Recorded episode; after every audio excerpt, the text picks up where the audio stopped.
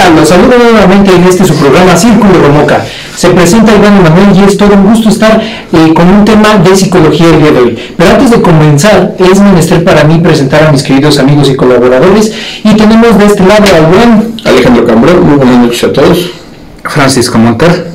El día de hoy tenemos un tema muy, muy, muy escabroso y lúgubre, pero que estamos viendo eh, que va en aumento, si es que se nos permite decir esa situación. Licenciado Monter, ¿de qué nos va a hablar esta noche? Bien, el tema del día de hoy es el eh, abuso sexual infantil. Un tema, como bien lo dices, licenciado, de mucha actualidad, este, en el cual pues eh, se está dando posiblemente por la cuestión pandemia, eh, mucho esta situación de el abuso sexual infantil. Y me parece que tanto psicólogos como abogados nos estamos percatando de que esta situación se está presentando en mayor medida o está saliendo también, podría ser más a la luz. Mire, Walter, este fenómeno también puede ser que haya crecido durante la pandemia, el, encierro ha provocado esta situación, o es algo que ya se vivía antes y que simplemente no se hablaba. Eh, yo, este, la verdad, por eh, la praxis eh, me ha tocado ver que esta situación desgraciadamente pues se viene dando pues desde siempre podemos decir. Eh, lo que ha pasado con la pandemia y con la situación actual que tenemos es la cuestión de las redes sociales que hace que las noticias corran de manera más rápida. Pero en realidad pues eh, tanto a mí como a otros psicólogos nos ha tocado atender a personas grandes hablando ya de 50 60 años pues que en un momento después de un tiempo ya vienen a ver al psicólogo porque fueron abusados sexualmente pues en su niñez. Y disculpe, eh, esa cicatriz emocional que dejan esas circunstancias, porque ahorita decía personas de, de 40, 50 años, eh, ¿siempre quedan ahí o se manifiestan hasta cierto punto? Eh, se manifiestan hasta cierto punto, o sea, muchas veces eh, cometemos el error de encapsular este, las cosas, incluso mucha gente como mecanismo de defensa lo que hace es no hablar de ello y tratar de olvidar, o sea, tratar de que el tiempo pase. Pero lamentablemente en alguna situación, por así decirlo, de estrés, en un punto de quiebre, eso se va a manifestar y peor aún, este, pues lo va a hacer de manera descontrolada. Es decir, la, misma persona puede bloquear el recuerdo, por así decirlo. Sí, sí lo, sí lo puede bloquear, pero eh, para comenzar va a ser una piedrita en el zapato. ¿Por qué? Porque hablando de abuso sexual, lo que va a hacer es que usted relacione la sexualidad con algo desagradable. Entonces, obviamente que sus relaciones sexuales ya adulto no van a ser lo plenas que debieran ser, porque de alguna manera usted relaciona el sexo con el dolor. Y hablando de esas eh, circunstancias que llegan a pasar, ¿cómo, de, qué otras maneras se reflejan esos daños psicológicos cuando pasa esta acción? Con la autoestima, por lo regular la gente que es abusada eh, resulta afectada en su autoestima, entonces son gentes que este, cargan con un sentimiento de culpa porque desgraciadamente, usted lo sabe, licenciado, este, eh, la persona que es abusada, violentada de alguna manera comienza a generar sentimientos de culpa. La, te, la agresión es eh, totalmente gratuita, pero la persona de alguna manera se siente culpable. Y eso a la hora de que usted tiene que eh, exponer, eh, tiene que argumentar o tiene que defender eh, alguna posición, pues juega en contra suya. ¿Qué tanto es, digamos, la, afectación que puede tener en no, no normal? Digo, al final, si bien ahorita ya, ya lo comentamos, ¿no? hay una afectación psicológica, hay una afectación que bueno, puede llegar a la parte jurídica, pero también la parte médica, ¿no? O sea, y sobre todo pues, no estar preparados para recibir ese tipo de, de situaciones. Eh, de hecho, este, pues, este, guardaremos el anonimato, ¿verdad? De, de la persona, pero en alguna situación, este, un colega me hablaba de, de una personita, una mujer que fue abusada sexualmente por su padre a los seis años de edad Entonces estamos hablando de que eh, ni siquiera anatómicamente está completamente desarrollada la mujer para realizar, por así decirlo, esa actividad y el papá pues prácticamente la desgarró, ¿verdad? La sangró y aquí viene otro problema, que ella pues se quejó con la madre este, y la madre le pegó porque decía que no era posible que dijera eso de su papá. Entonces eso se convirtió en este en varios años de abuso sexual por parte del padre porque este pues eh, la madre simplemente no la creía y el que se quedara a cuidarla era precisamente el padre. Entonces, pues durante mucho tiempo fue objeto de abuso sexual por parte de su propio padre. Ahora, una pregunta.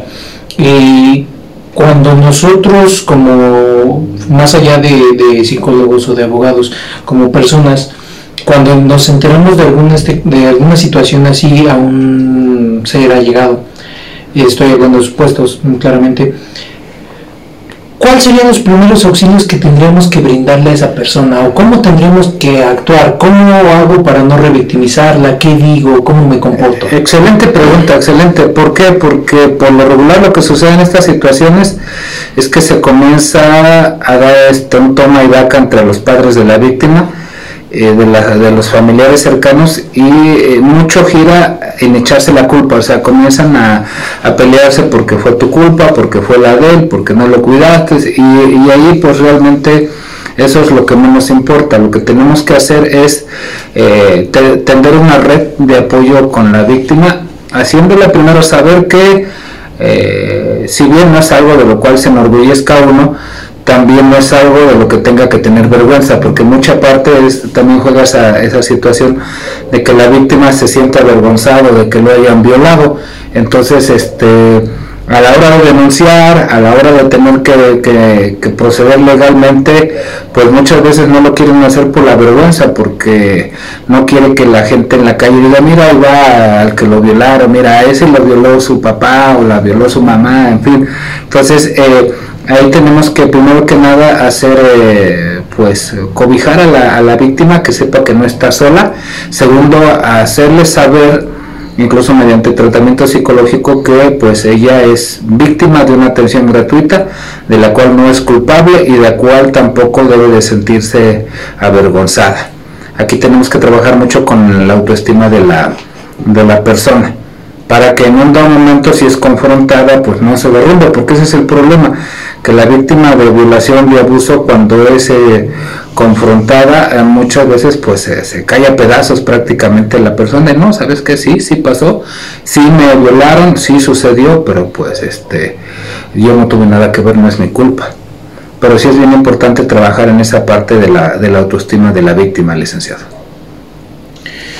Eh, bueno, ahorita hablamos también de abusos digamos de, de un adulto hacia un menor de edad pero ¿qué pasa cuando es entre menor de edad? Este, es decir, estamos a un clic de distancia de, una situación, este, la pornografía llega a los menores de edad, los menores de edad intentan imitar esa situación.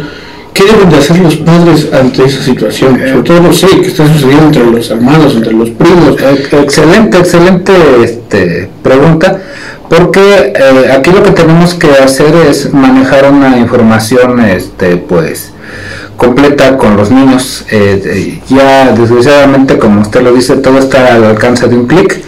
Realmente incluso las páginas pornográficas lo único que hacen es preguntarte si eres adulto y si le dices que sí, pues te abre la caja de Pandora, ¿verdad? Y aquí lo que tenemos que hablar con ellos es que tengan una educación sexual eh, completa, buena por así decirlo, eh, que evitemos eh, aquella situación de que pues pregúntale a tu mamá o pregúntale a tu papá este y, y muchas veces eh, los que ya somos de la vieja guardia la educación sexual se, se limitaba a decirte no pues eso no es malo este pero vete de aquí chamaco no estás molestando y te, te, te corrían verdad porque había mucho tabú este sobre la, la, cuestión de la sexualidad. Entonces aquí lo que tienen que tener los jóvenes es una buena información sobre, sobre lo que es la sexualidad, pero no nada más desde el punto de vista genital, ¿no? ¿Verdad? Que vulva, esto, vagina, pene, este, coito, ¿no? Sino también explicarles que la sexualidad es una parte de las habilidades sociales, podríamos decir, ¿por qué? Porque es, digamos, la culminación de una relación amorosa entre dos personas, ¿verdad? Ni siquiera estamos hablando de que sea heterosexual, bisexual, eh, no, no, simplemente este, que lo que es el ejercicio de la sexualidad debe ser pues la culminación de un acto entre dos personas que se aman, que se quieren. Y ahí también eh, poner distancia sobre la pornografía, porque lo que hace la pornografía es cosificar a las personas, o sea, mostrarla simplemente como un objeto Ah, para satisfacerse, tanto hombre como mujer. Y también el problema es que pues miente, ¿verdad? Porque eh, básicamente las escenas se reducen a, dos personas que se encuentran y inmediatamente pasan al acto sexual este, sin más preámbulo. Entonces muchas veces este, los jóvenes, los niños se quedan con esa idea de que nada más es llegar y sobre el muerto las coronas, ¿verdad? A realizar la actividad. Y no, o sea, este, y a veces sí lo intentan y pues eso produce tremendos este, encontronazos porque cuando conocen una dama pues quieren pasar al coito inmediatamente. Y no, espérate, o sea, conlleva todo este un proceso, el, ejercer tu sexualidad con alguien tiene que ser consensuado, o sea, de común acuerdo, tiene que ser agradable para las dos personas, en fin, y eso es que lo que tenemos que también nosotros muchas veces platicar como como padres, darle esa información tanto en el aspecto físico como en el aspecto, por así decirlo, social de la, de la sexualidad y manejar siempre aquella parte de, como la película del quinto elemento, cuando Bruce Willis quiere besar a, la, a la, protagonista y, ella le dice nunca sin mi permiso, ¿verdad? Entonces, eso es bien importante que también ellos entiendan que ese tipo de situaciones nunca debe de ser forzado nunca debe de doler y nunca debe ser sin su permiso de ellos.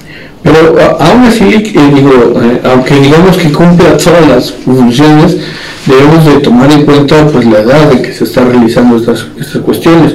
Y, lo menciono, digo, igual vamos a mantener a todos en un momento, pero en cierta secundaria de cierta ciudad, que puede ser estado, ¿no?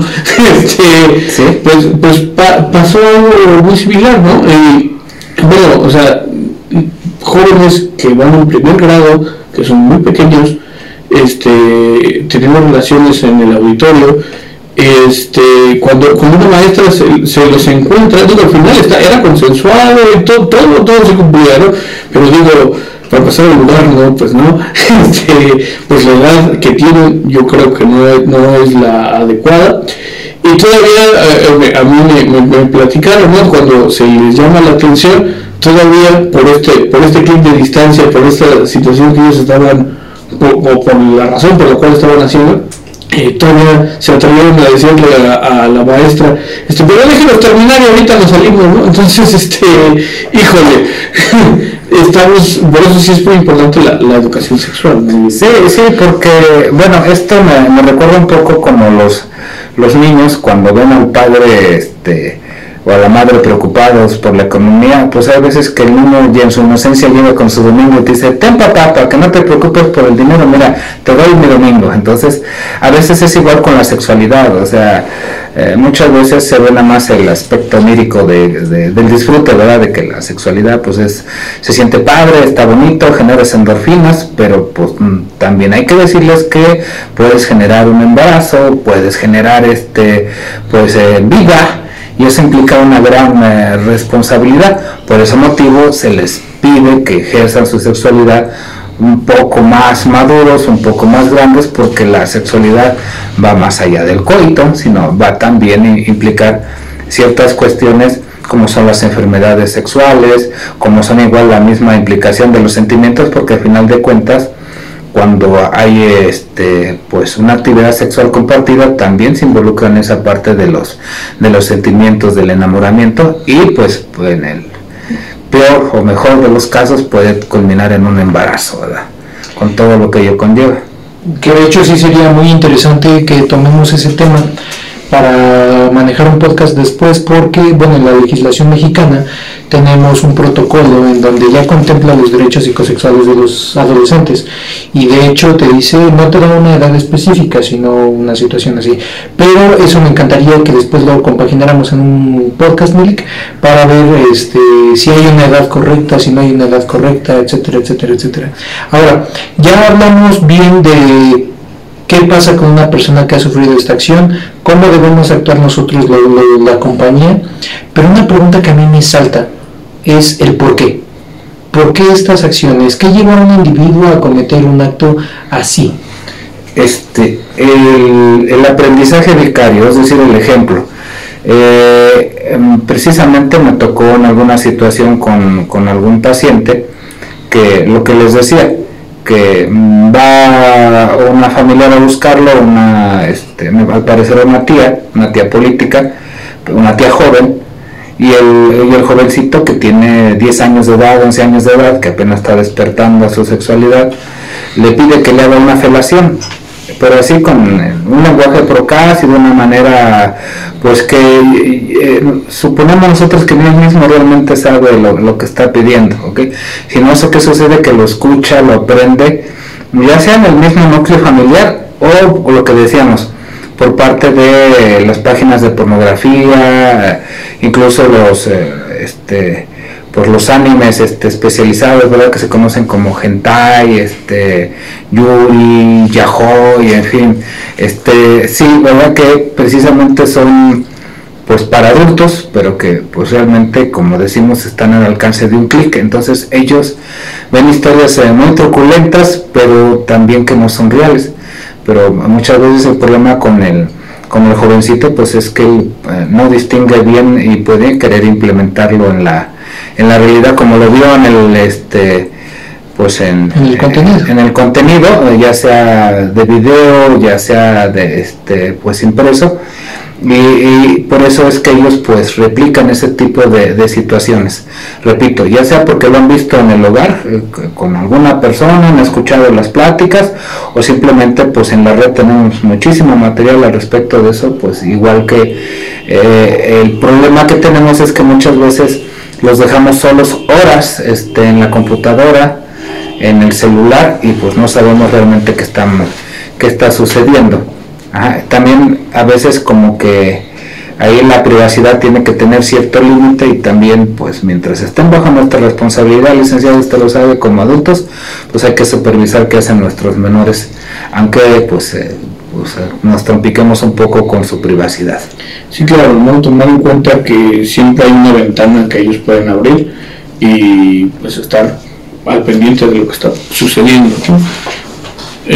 Eh, bueno, quería yo mencionar antes, este, precisamente, eh, digo, pues, también todos nosotros somos seres humanos, todos hemos pasado por, situaciones, y alguna vez le comentaba en, alguna plática que yo, eh, a mí, y sobre todo cuando se toman estos temas de que pues es algo irreal, ¿no? que es algo que, está pasando, y, y, en específico ahorita que lo mencionó, de la hentai, las caricaturas eso que está más al alcance de los adolescentes. Eh, yo tenía una compañera en secundaria, bueno, que no, era, no iba en mi grupo, pero eh, estaba por ahí, de la misma generación, eh, y que, digamos, ella tenía pues como fantasías, ¿no? Pero lo que ella hacía, evidentemente, o por lo menos que yo sepa, nunca las realizó, pero lo que ella hacía al ver este tipo de contenido era tener una libreta en donde escribía este, historias. Y digo, lo, perturbador para todos, cuando nos enteramos que todos estábamos en esa libreta, ¿no? había escrito los nombres de todos que habíamos participado de alguna forma en sus historias. Sí, y bueno, y aquí hay un punto importante. Dentro de todo puede ser el ejercicio libre de tu sexualidad, no hay ningún problema mientras se quede en el ámbito de lo estrictamente personal.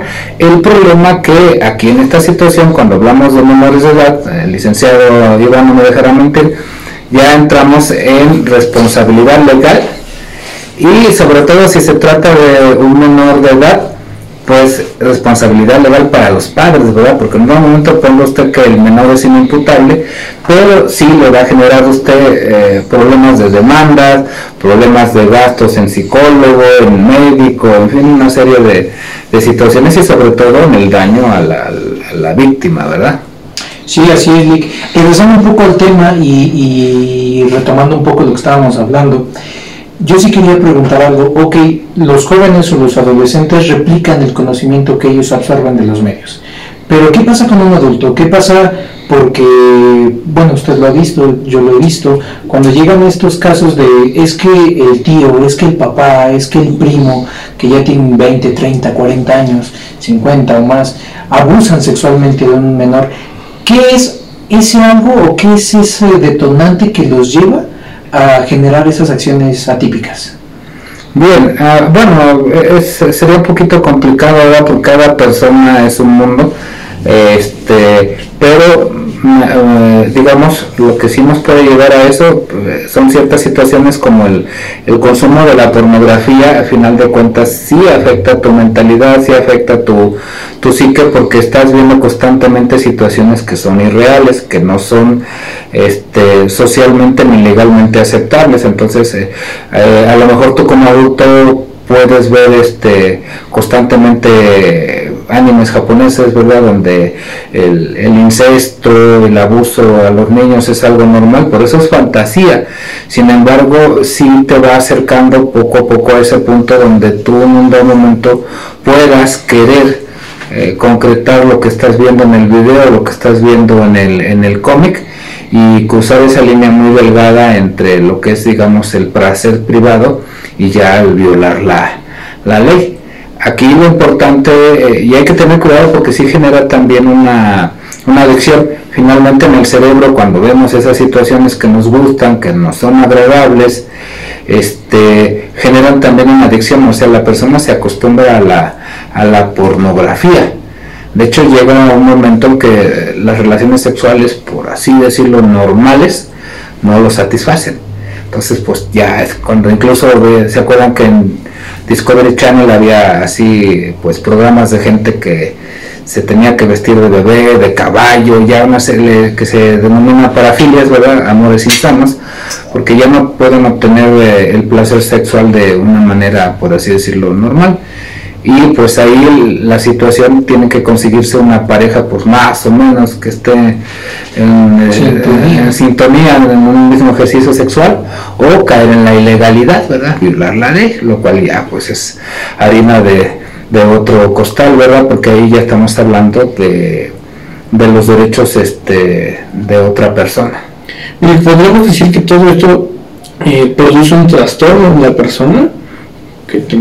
Sí, todo, todo aquello, bueno, hasta lo religioso, cuando se maneja de una manera constante todo el tiempo, hace que la persona caiga en fanatismo, caiga en ideaciones, pues ya, este, pues fuera de, eh, y, y, sí, toda actividad que es excesiva, pues en un momento nos va a generar un, un problema y tomando en cuenta de que este en específico, el sexual, es un tema mega tabú, o sea, este, pues va a ser eh, más complicado que la persona se acerque a pedir ayuda, que lo platique, porque se puede hablar de muchas cosas, pero de la sexualidad, este, uff.